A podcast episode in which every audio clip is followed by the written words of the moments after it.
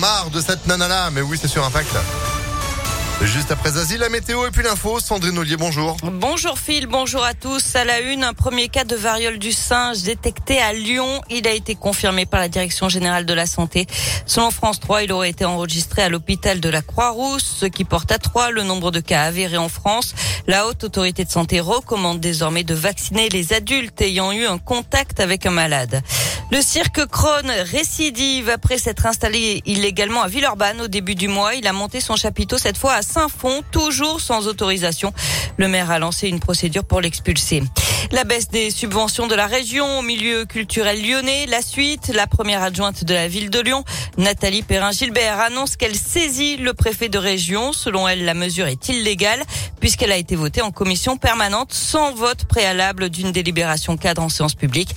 Lundi, Grégory Doucet en avait appelé à la ministre de la Culture. Ces baisses ou suppressions de subventions représentent au total 2 millions d'euros. En Isère, le tribunal administratif se penche aujourd'hui sur le recours déposé par le préfet sur le port du Burkini dans les piscines de Grenoble. Une mesure qui a été votée par le conseil municipal le 16 mai dernier. Le fléau des armes à feu euh, fait encore rage, euh, fait encore des ravages aux États-Unis avec cette nouvelle tuerie de masse hier au Texas. Au moins 21 personnes, dont 19 enfants, sont morts dans une fusillade dans une école primaire. Le tireur âgé de 18 ans a été abattu par la police. On ignore encore ses motivations. Du sport, du foot et un retour à l'OL, celui de Rémi Rioux au poste de gardien. Il était à Caen la saison dernière, âgé de 34 ans. Celui qui a été formé à Lyon revient donc en tant que troisième gardien.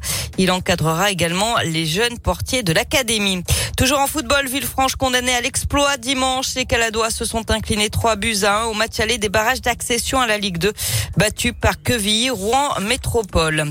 En basket, Lasvel s'est fait surprendre lors du premier match des quarts de finale des playoffs, battu à domicile 70 à 74 par Cholet.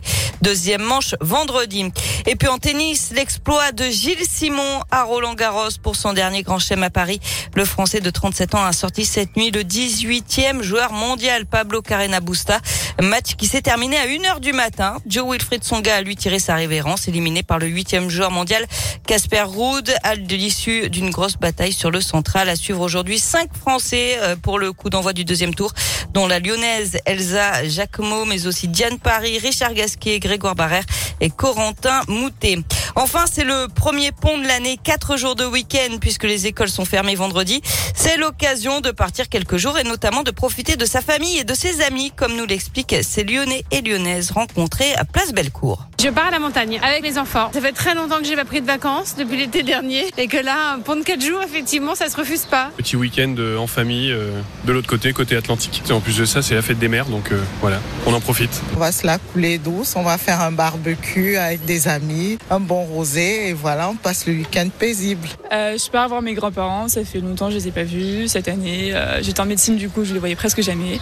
Donc on fait un petit regroupement familial euh, là-bas. Je vais redescendre voir ma famille, euh, voilà, dans la Drôme. Et puis on va se retrouver avec mes frères euh, qui sont déjà mariés. Donc voilà, ce sera l'occasion de se faire une petite réunion de famille et quelques activités ensemble. Et attention, bison futé voie rouge dans le sens des départs aujourd'hui et demain, noir dans le sens des retours dimanche et pour le prochain pont. Bien, il faudra attendre le 14 juillet. Pardon. Et après, il y en aura un au mois de novembre et après, c'est fini. Oui, c'est, non, mais cette année, c'était mal foutu, c'est pas grave. On se rattrapera l'an prochain. hein, Exactement. En attendant, c'est bien parce que ce week-end de 4 jours, c'est un peu une répétition générale. Branle-bas de combat! Euh, avant, euh, avant l'été, en fait, hein. Mais oui. Aussi bien en train qu'en voiture. Euh, la preuve, il y a du monde, vous l'avez dit. On est là, nous aussi, pour parler trafic. Ce sera à 7h20. Sandrine, vous, vous êtes de retour à 7h30. À tout à l'heure. Allez, à tout à l'heure, 7h04. C'est la météo.